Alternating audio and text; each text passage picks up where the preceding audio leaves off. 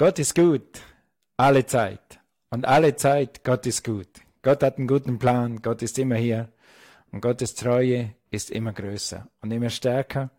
Wir sind so dankbar, dass Gott hier ist. Bevor ich mit der Botschaft beginne, möchte ich kurz beten. Vater, ich danke dir für diesen Morgen. Danke dir, Vater im Himmel, dass du hier bist und dass du uns lehrst durch deinen Heiligen Geist. Du bist hier, wo zwei oder drei zusammen sind. In jedem Haus, in jedem Wohnzimmer, hier bei uns. Du bist immer da.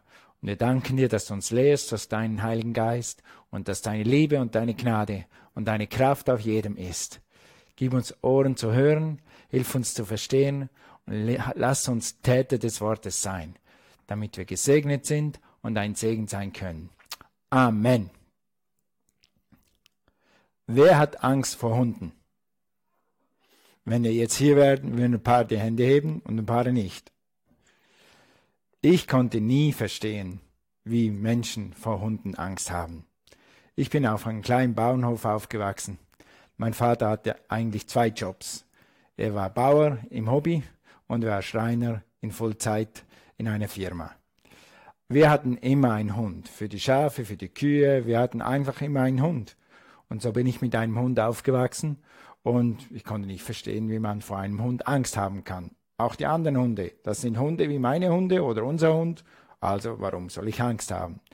Bis vor ein paar Jahren diese große Diskussion aufkam mit Kampfhunden, Beißhunden, Maulkorbhunden, bis das so eine große Diskussion wurde, dass es Vorschriften gab, was man den Hunden anziehen muss, wie man sie an die Leine nehmen muss und so weiter. Das kannte ich in meiner Jugend nicht. In Datenwahrheit ist diese Diskussion so groß geworden und so mächtig geworden in den Medien, dass wenn ich jetzt auf der Straße bin und mir ein Vierbeiner begegnet, dass ich ihn auch ein bisschen genauer angucke und denke, was bist du für ein Hund? Bist du ein zahmer Hund oder bist du ein Beißhund oder bist du ein Kampfhund? Ich bin auch nicht mehr so sicher, wie ich mal war. Warum kommt das? Weil ich wahrscheinlich zu lange diesen Diskussionen zugehört habe, weil ich zu viel Angstinformationen gekriegt habe und vielleicht auch, weil es wirklich Hunde gibt, die vielleicht grundlos zubeißen, was ich immer noch nicht wirklich glaube. Aber auf alle Fälle kommt meine Angst nicht aus meinen Erfahrungen, meine Angst kommt auch nicht aus dem, dass jeden Tag Leute gebissen werden von Hunden. Meine Angst kommt mehr vom Hören. Ich bin beeinflusst von den Medien und von dem, was die Leute erzählen. Wir werden alle beeinflusst von dem, was wir hören, von dem, was wir sehen und dem, was wir sprechen und dem, was wir widersprechen und widersprechen und immer wieder repetieren und immer wieder sagen und immer wieder sagen. Das beeinflusst uns. Letzten Sonntag haben wir angefangen mit der neuen Serie über unsere Helden. Wir haben über Teil 1, haben wir über Josua gesprochen. Wir haben damals gesprochen, letzten Sonntag, über die Definition von Glaube ist eigentlich, Glaube ist eine Handlung. Das ist eine Definition von Glaube. Glaube ist eine Handlung. Oder wenn du wirklich glaubst, göttlicher Glaube handelt nach dem Wort Gottes oder nach dem, was Gott sagt in seinem Wort, der Bibel. Heute wollen wir darüber sprechen, über eine zweite Definition von Glaube reden, nämlich über die Definition, äh, was Glaube eben noch ist. Dazu will ich kurz ein Bibelwort lesen aus 2. Korinther 5, Vers 17. Das definiert nämlich die Gläubigen. Das sagt hier, was die Leute, die glauben, tun. 2. Korinther 5, Vers 7, Entschuldigung, 7, nicht 17. Denn wir wandeln im Glauben und nicht im Schauen. Wir, die wir glauben, die wir Gott kennen, Menschen, die Gott kennen, wandeln im Glauben und nicht im Schauen. In Tat und Wahrheit, du kannst Gott gar nicht sehen. Du musst glauben, wenn du mit Gott wandeln willst. Du musst glauben, dass er ist und dass er denen, die ihn suchen, ein Belohner ist. So sagt es die Bibel. Aber hier die Definition von Glaube. Glaube sagt, was Gott sagt. Oder Glaube sagt, was Gott sagt in seinem Wort. Oder Glaube sagt, was Gott sagt durch seinen Geist. Darüber wollen wir heute reden. Glaube sagt, was Gott sagt. Wir haben das letzte Mal über Josua gesprochen und wir wollen das auch heute tun. Wir wollen etwas von Josua lernen, nämlich das, was Josua gesagt hat. Von dem wollen wir lernen, von dem, was Josua gesagt hat. Bevor Josua der Leiter des Volkes war, war er ein Jünger, war er ein Diener. Er war ein Diener Mose, er war ein Diener Gottes. Mose sandte ihn damals ins Land Kanaan, Kanaan als Spion. Er sagt zu den Spionen, zu den Leuten, zu den Kundschaftern, die er ausschickt, schaut mal, ob dieses Land so gut ist, wie Gott sagt. Schaut mal, wie wir da reinkommen können, wie wir unser Erbe einnehmen können. Außer Josua waren unter diesen Spionen noch Kaleb und zehn weitere Spione. Sie kommen in das Land und sie kommen auch wieder nach Hause und sie bringen einen Bericht. Sie bringen einen Spionagebericht. Wir wollen diesen Spionagebericht mal ein bisschen studieren und lernen, wie Glaube funktioniert, was Glaube spricht oder was Glaube eben nicht spricht. Die zehn Spione wandeln im Schauen. Sie sprechen das aus, was sie sehen. Zuerst studieren wir die zehn Spione und dann die zwei Spione. Die zehn Spione, deren Namen wir nicht haben, und dann die zwei Spione, deren Namen wir haben, nämlich Josua und Kaleb. Also die zehn Spione kommen zurück, sie haben das Land durchquert, sie waren 40 Tage in diesem Land und sie bringen einen Bericht. Und sie sagen tatsächlich, dieses Land fließt von Milch und Honig. Es ist wirklich so, wie Gott gesagt hat. Und es hat riesige Trauben, Früchte, wie wir noch nie gesehen haben. Das Land ist sehr fruchtbar. Und dann kommt etwas Neues, was sie sagen, etwas anderes, was sie sagen. Bisher haben sie sich gut gehalten, gut gesagt, was Gott gesagt hat. Aber jetzt kommt aber. Aber, jetzt kommt aber. Und ich nenne das immer Aberglaube. Dann sagen sie, aber es hat feste Städte, es hat Riesen, die Riesen, und das war so, die waren drei bis vier Meter hoch, groß. Und es waren riesige Feindesheere. Sie stellen fest, was da gut ist, und sie stellen aber auch fest, was da nicht gut ist.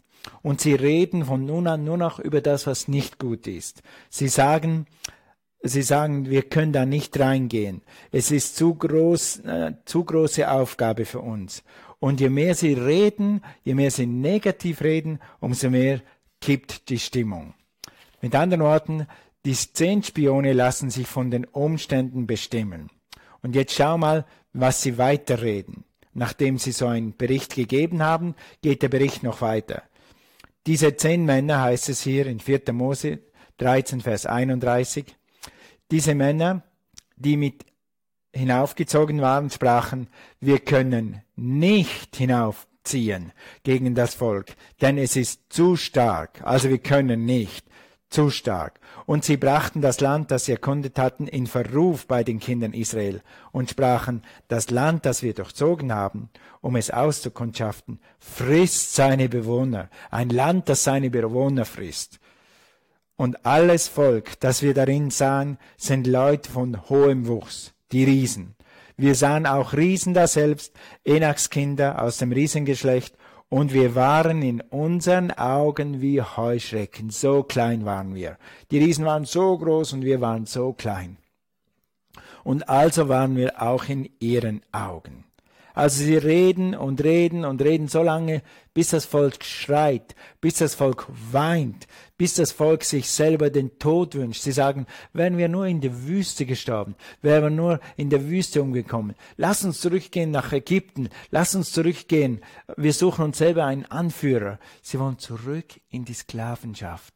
Sie sind kurz vor dem Erbe. Sie sind kurz vor dem Sieg. Sie sind kurz vor ihrem Land, das Milch und Honig fließt. Sie sind kurz vor dem Traum, den ihnen Gott gegeben hat.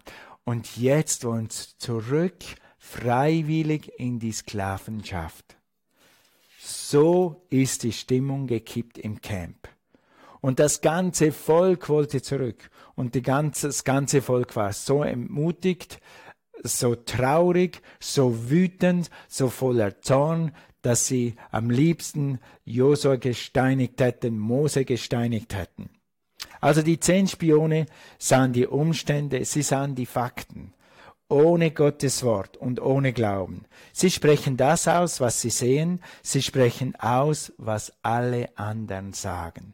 Pass auf, wenn du sagst, was alle anderen sagen. Das kann nicht immer das Beste sein.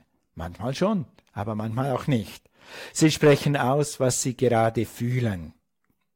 Und das Resultat, was ist das Resultat von ihrem Bericht? In Tatenwahrheit, die Bibel sagt, das war ein böser Bericht. Es war ein teuflischer Bericht. Es war ein sehr, sehr zweifelhafter Bericht. Ein Bericht voll erfüllt mit Angst. Und das Resultat davon ist, diese Männer, welche das Land in Verruf brachten, starben an einer Plage vor dem Herrn. Das heißt, sie haben sich den Tod gewünscht und der Tod hat sie gekriegt. Und das ist genau das, was sie erhalten haben. Sie sterben in der Wüste, wie sie gesprochen haben. Ihr Wort wurde erfüllt. Das war nicht das Wort des Herrn. Das waren ihre eigenen Worte. Sie haben irgendwelche Schlüsse gezogen. Sie haben etwas gesehen. Sie haben überlegt und überlegt und sind zum Schluss gekommen, das ist uns zu groß. Wir können das nicht. Wir werden sterben. Und das haben sie ausgesprochen und ausgesprochen. Sie sehen das Negative, sie sprechen das Negative und sie erleben das Negative. Sie sehen das Negative, sie sprechen das Negative und sie erleben es. Gibt es da einen höheren Weg, als so zu leben? Gibt es einen besseren Weg? Gibt es einen Weg, der zum Sieg führt? Gibt es einen Weg, der ins Land der Verheißung führt? Ja, es gibt einen Weg. Der Weg heißt Glaube an Gott, vertraue Gott. Wir studieren jetzt, was die anderen zwei Spione gemacht haben. Die zwei Spione wandeln im Glauben, sie sagen, was Gott sagt. Sie sagen einfach, was Gott sagt, egal was die Umstände sagen, egal wie viele Riesen da sind, egal wie es in diesem Land aussieht. Sie sagen einfach das, was Gott sagt. Und Gott hat gesagt, geht in das Land. Es ist ein gutes Land. Ich habe es euch gegeben. Die zwei Spione haben einen anderen Geist. Und die Bibel sagt in 2. Korinther 4, Vers 13, weil wir aber denselben Geist des Glaubens haben, gemäß dem, was geschrieben steht. Ich habe geglaubt, darum habe ich geredet. So glauben auch wir, darum reden wir. Der Geist von Josua, der Geist von Kaleb ist ein Geist, der glaubt und ein Geist, der redet. Ein Geist, der glaubt, was Gott gesagt hat und ein Geist, der spricht, was Gott gesagt hat. Und jetzt wollen wir sehen, wie das funktioniert und wir wollen sehen, was dann das Resultat ist, wenn wir das sprechen, was Gott spricht oder wenn wir das sagen, was Gott sagt. Also sie sprechen etwas anderes als die zehn Spione. Sie sprechen etwas das aus, was Gott gesagt hat. Also sie sehen das Gleiche, sie, sie erleben das Gleiche, sie machen das Gleiche durch, sie sind 14 Tage, 40 Tage in, der, in diesem Land gewesen, genau wie die anderen zehn Spione. Sie kommen zurück mit, dem, mit den gleichen Eindrücken, sie kommen zurück mit den gleichen äh, mit den gleichen Bildern, mit den gleichen Videos vom Feind, aber sie sagen etwas anderes als die anderen zehn Spione. Und was sagen sie? Sie sagen hier in 4. Mose 13, Vers 30, sehen wir, was Kaleb sagt, einer dieser Gottesmänner. Kaleb aber beschwichtigte das Volk gegen Mose und sprach, lasst uns hinaufziehen und das Land einnehmen, denn wir können. Denn wir können es überwältigen. Er sagt mit anderen Worten, hey, psch, psch, psch, mach nicht so viel Lärm, weint nicht, seid nicht traurig. Wir können dieses Land einnehmen. Wir können es schaffen. Wir können die Feinde überwältigen. Wir können es. Es wird uns gelingen. Das ist Glaube. Unglaube sagt, 4. Mose 13, Vers 31, nochmals ganz kurz zum Vergleich. In 4. Mose, Aber die Männer, das heißt die zehn Spione, die mit ihm hinaufgezogen waren, sprachen, wir können nicht hinaufziehen. Kaleb sagt, wir können. Die zehn Spione sagen, wir können nicht. Glaube sagt, wir können. Unglaube sagt, wir können nicht. So ist das. Dann lass uns weiterlesen in 4. Mose 14, Vers 6. Und Josua, der Sohn Nuns, und Kaleb, der Sohn Jephunes, die auch das Land erkundigt hatten, zerrissen ihre Kleider und sprachen zu der ganzen Gemeinde der Kinder Israel. Also muss er vorstellen, die zehn Spione haben ihren Bericht gegeben und Kaleb und Josa halten dagegen. Sie sagen, wir können das schaffen, wir werden es schaffen. Und jetzt bringen sie mehr, warum wir es schaffen werden.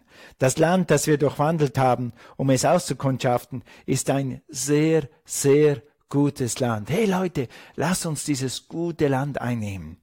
Dann Vers 8, wenn der Herr Lust zu uns hat, das heißt nichts anderes, als wenn Gott mit uns ist, was er uns verheißen hat, so wird er uns in dieses Land bringen. Nicht wir selber, Gott wird uns da hineinbringen. Gott wird uns da hineinbringen. Das Land ist sehr, sehr gut. Die Früchte sind genial. Mit Gottes Hilfe werden wir es schaffen. Mit anderen Worten, hey, wir packen das hey, wir packen diese Riesen, wir packen dieses Land, wir nehmen das ein vom Frühstück, weil Gott ist mit uns. Und wenn Gott für uns ist, wer kann gegen uns sein? Gott ist unsere Stärke. Er wird mit uns sein. Also, pst, zehn Spione, pst, Volk Gottes. Hört auf zu weinen, hört auf zu jammern, redet nicht gegen Gott, redet nicht gegen Mose. Wir werden es schaffen. Mit anderen Worten, Josua und Kaleb sprechen aus, was Gott sagt. Egal, was die Umstände sagen, was die Logik sagt, was die Leute sagen. Und dann wirst du sehen, was das Resultat ist. Weißt du, was das Resultat ist? 4. Mose 14, Vers 38. 4. Mose 14, Vers 38. Von den Männern, die das Land erkundet hatten, blieben nur Josua und Kaleb am Leben nur Josa und Kaleb am Leben. Wer hat positiv geredet? Wer hat Glauben gesprochen? Josua und Kaleb. Was ist mit den anderen zehn, die Unglauben gesprochen haben, die Angst ausgesprochen haben, dieses Volk entmutigt haben? Die sind alle nicht mehr da. Die haben genau gekriegt, was sie erwartet haben. Wenn wir das sagen, was Gott sagt, was das Wort sagt, werden wir leben. Werden wir gesund sein, werden wir siegreich sein. Auch wir können sagen, was Gott sagt. Der Glaube von Josua wurde belohnt. Der Glaube von Kaleb wurde belohnt. Dein Glaube wird belohnt werden. Gott sagt, wenn du glaubst, wirst du belohnt werden. Wenn du glaubst, dass Gott ist und dass er dich belohnt, dann wirst du belohnt werden. Hier in Josua 14, Vers 10 heißt es, von Kaleb. Hör mal das an. Was für ein Mann Gottes, was für eine Kraft dieser Mann. Dieser Mann strotzt vor Kraft. Er sagt hier, das ist jetzt, ist vor Josua, er kommt, um sein Erbe abzuholen, hier in Josua 14, und er sagt, hey, Gott hat mir ein Land versprochen und du, Josua, hast mir eigentlich auch ein Land versprochen. Ich komme, um mein Erbe abzuholen. Ich komme, um meine Gabe abzuholen, mein Silber, mein Gold, was du mir versprochen hast und was Gott mir versprochen hat dann heißt es hier, das ist jetzt 45 Jahre her und der Herr hat tatsächlich, hat mich tatsächlich am Leben erhalten, wie er es mir damals in der Wüste durch Mose versprochen hatte. Heute bin ich 85 Jahre alt. Vor 45 Jahren war ich in dem Land und ich habe gesehen, wie gut es ist. Und seither habe ich geglaubt, dass Gott mir ein Erbe gibt. Josua, jetzt bin ich hier. Ich hol mein Erbe ab und jetzt bin ich 85. Und jetzt hör zu, Vers 11. Und noch genauso stark wie damals als Kundschafter. Ich kann immer noch kämpfen und in den Krieg ziehen. Was für ein Mann. Weißt du was? Glauben macht dich stark. Glauben macht dich jung. Glaube ist der Sieg, den die Welt überwindet. Damals heute und in alle Ewigkeit, weil Glaube ist die Kraft, die DNA Gottes. und du kannst den gleichen Glauben haben wie Josua und Kaleb. Nein, noch den besseren, weil du hast eine Bibel und du hast den Heiligen Geist in dir, die, dich, die dir helfen, deinen Glauben zu leben, auf die Füße zu stehen, das richtige Wort zu sprechen. Das hast du 24 Stunden zur Verfügung. Gut, und was machen wir jetzt damit? Wir wissen jetzt, dass Glaube spricht, was Gott spricht. Ganz einfach. Sage das, was die Umstände sagen, dann werden die Umstände über dich bestimmen. Oder sage das, was Gott sagt, dann wirst du über die Umstände bestimmen. Ganz einfach. Es kommt darauf an, was du sagst. Je nachdem, was du sagst, wirst du unter den Umständen sein Je nachdem, was du sagst, wirst du über den Umständen sein. Wir können die Umstände manchmal nicht verändern. Manchmal nicht mal in einer Ehe. Manchmal kannst du deine Kinder im Moment nicht verändern. Manchmal kannst du deinen Lehrer nicht verändern. Manchmal kannst du deine Firma nicht verändern. Im Moment können wir nicht sehr viel an unserer Situation in dieser Krise verändern. Aber wir können trotzdem über den Umständen stehen wenn wir das sprechen, was Gott spricht. Wir können in unserer Haltung über den Umständen stehen. Und wenn wir unsere Haltung bewahren und wenn wir unsere Bekenntnis bewahren, dann werden wir über diese Umstände herrschen. Und die, und die Umstände werden nicht über dich herrschen. Mit anderen Worten, du kannst über über Angst herrschen, du kannst über Zweifel herrschen, du kannst über Mangel herrschen, über Unsicherheit, über jede Krise, über jeden Streit, über jede Krankheit, ja sogar über jede Depression. Wenn du lernst, was Kaleb und Josa gelernt haben, du sprichst einfach das aus, was Gott zu dir sagt und nicht das aus, was Angst und Zweifel dir sagen wollen. Also, mit anderen Worten, Filtere alles, was du hörst. Filtere alles, was du siehst. Egal, was du Negatives siehst oder hörst, du sagst einfach das, was Gott sagt. Die Leute prophezeien allerhand, was auf uns zukommt. Die Leute wissen immer ein bisschen mehr, als du weißt. Die Medien wissen noch mehr. Und dann weiß noch jemand immer noch mehr. Der große Wettbewerb ist, wer weiß mehr als du? Und jeder weiß immer noch ein bisschen mehr. Es gibt Leute, die wissen schon jetzt, was nach dieser Krise sein wird. Die wissen schon, was für eine Krise dann kommt. Und sie wissen schon genau, wie das dann aussehen wird. Und das wird schlimm werden, sagen sie. Hallo? Sind die schon da gewesen? Sind die mit Gottes Hilfe schon dort gewesen?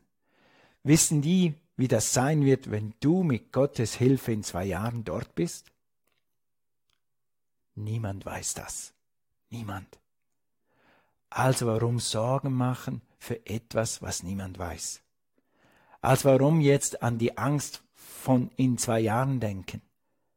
Die Bibel sagt, es ist genug, dass jeder Tag seine eigene Sorge hat.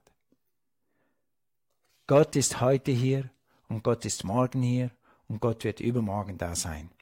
Der Gott von Kaleb, der Gott von Josua ist hier. Und er hat gesagt, ich will dich nie verlassen noch versäumen damit du immer sagen kannst, der Herr ist mein Helfer.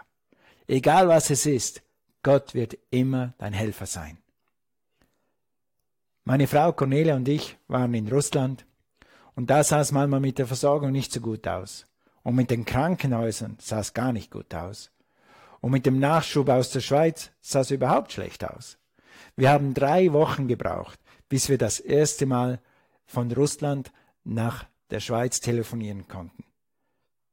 Es war eine schwierige Situation. Aber weißt du was? Wir haben immer Essen gehabt. Wir hatten immer Geld zum Leben. Wir hatten immer Geld, um die Miete zu bezahlen. Manchmal war es knapp, aber Gott hat uns immer versorgt. Und Gott wird dich versorgen, egal was kommt. Also, ich soll sagen, was das Wort sagt. Was sagt denn das Wort? Ich soll sagen, was Gott sagt. Was sagt dann Gott?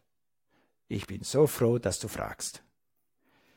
Zum Abschluss will ich dir vier Dinge geben, die Gott zu dir sagt, damit du das sagen kannst, was Gott zu dir sagt. Erstens, Jesus sagt zu dir, ich bin mit dir. Ich bin mit dir.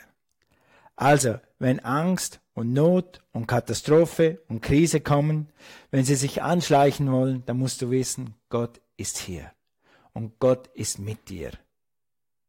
In Hebräer 13, Vers 5 heißt es, der Wandel sei ohne Geiz, begnüget euch mit dem Vorhandenen. Ja, und vielleicht müssen wir uns im Moment ein bisschen mit dem Vorhandenen begnügen. Ja, und vielleicht müssen wir ein bisschen mehr zu Hause sein. Ja, Gott sagt, wir sollen uns mit dem begnügen. Aber es kommen auch wieder andere Zeiten. Denn er selbst hat gesagt, ich will dich nicht verlassen noch versäumen. Vers 6. Also, dass wir getrost sagen können, der Herr ist mein Helfer, ich fürchte mich nicht, was können Menschen mir tun? Mit anderen Worten, du sollst sagen zu Jesus, zum Herrn in deinem Herzen laut sprechen, du wirst mich nicht verlassen noch versäumen. Das habe ich in meinem Leben ganz sicher schon über tausendmal gesagt. Entweder laut oder einfach nur in meinem Hirn, in meinem Verstand, in meinem Herzen. Wenn ich es nicht laut sagen konnte, dann habe ich gesagt, Jesus, du wirst mich nicht verlassen. Du wirst mich nicht versäumen. Jesus, du wirst mich nicht loslassen. Jesus, du hast gesagt, damit ich immer sagen kann, der Herr ist mein Helfer. Und ich habe das immer gesagt und unterm Strich ist Gott immer Sieger gewesen über jede meiner Situationen. Und so wird er auch in deinem Leben Sieger sein, wenn du ihn als Sieger bekennst. Was sagt Jesus noch zu dir? Jesus sagt zu dir, ich bin der Herr, dein Arzt. Ich bin der Herr, dein Arzt. In 2. Mose 15, Vers 26, denn ich, der Herr, bin dein Arzt. Nimm dieses Wort und sag, Jesus, du bist mein Arzt. Du bist mein Heiler, du stärkst meinen Körper, du erhältst meine Gesundheit, und wenn da etwas ist, was nicht reingehört, es muss gehen in Jesu Namen. Der Herr ist mein Arzt. Was sagt Jesus noch zu dir? Ich bin dein Versorger. In Philippa 4, Vers 19 heißt es, Mein Gott aber befriedige alle eure Bedürfnisse nach dem Reichtum seiner Herrlichkeit in Christus Jesus. Im Psalm 23 sagt Gott zu dir, der Herr ist mein Hirte, mir wird nichts mangeln. Oder aus seiner Perspektive, ich bin dein Hirte, dir wird nichts mangeln. Oder ich bin dein Hirte. Und so wie ein Hirte schaut, dass die Schafe Wasser haben und Essen haben und, und Schutz haben, so ist auch Gott dein Hirte, wenn du ihn zu deinem Hirten machst. Und darüber reden wir in fünf Minuten, wie du Gott zu deinem Hirten machen kannst, wie du Jesus zu deinem Herrn machen kannst. Also sage es so, du bist der Herr, mein Hirte, mir wird nichts mangeln. Ich werde immer Essen haben, ich werde immer Finanzen haben, ich werde so viel Finanzen haben, dass ich verschenken kann, ich habe immer einen guten Job und ich werde befördert. Sage das jeden Tag und du wirst sehen, dass Gott sein Wort aus deinem Mund erfüllen wird. Und letztens, Jesus sagt zu dir, ich bin immer größer. Ich bin immer größer.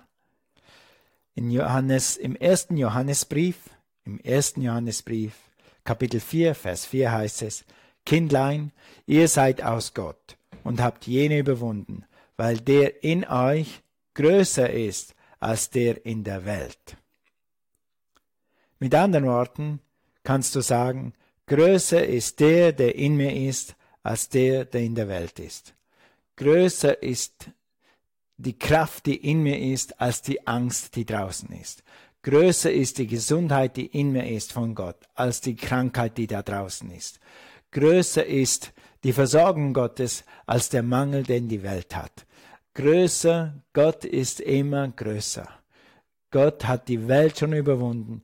Dein Glaube, dein Sprechen im Glauben wird die Welt überwinden, wird in deiner Welt siegen, wird dich zum Sieger machen. Lass uns als Gemeinde das sagen, was Gott sagt. Jesus hat gesagt, ich will meine Gemeinde bauen und die Pforten der Hölle werden sie nicht überwinden. Und die Pforten der Hölle sollen sie nicht überwältigen. Jesus ist dein Versorger. Jesus ist unser Arzt. Jesus ist immer größer als alles, was der Feind gegen uns bringt. Ehre sei Gott.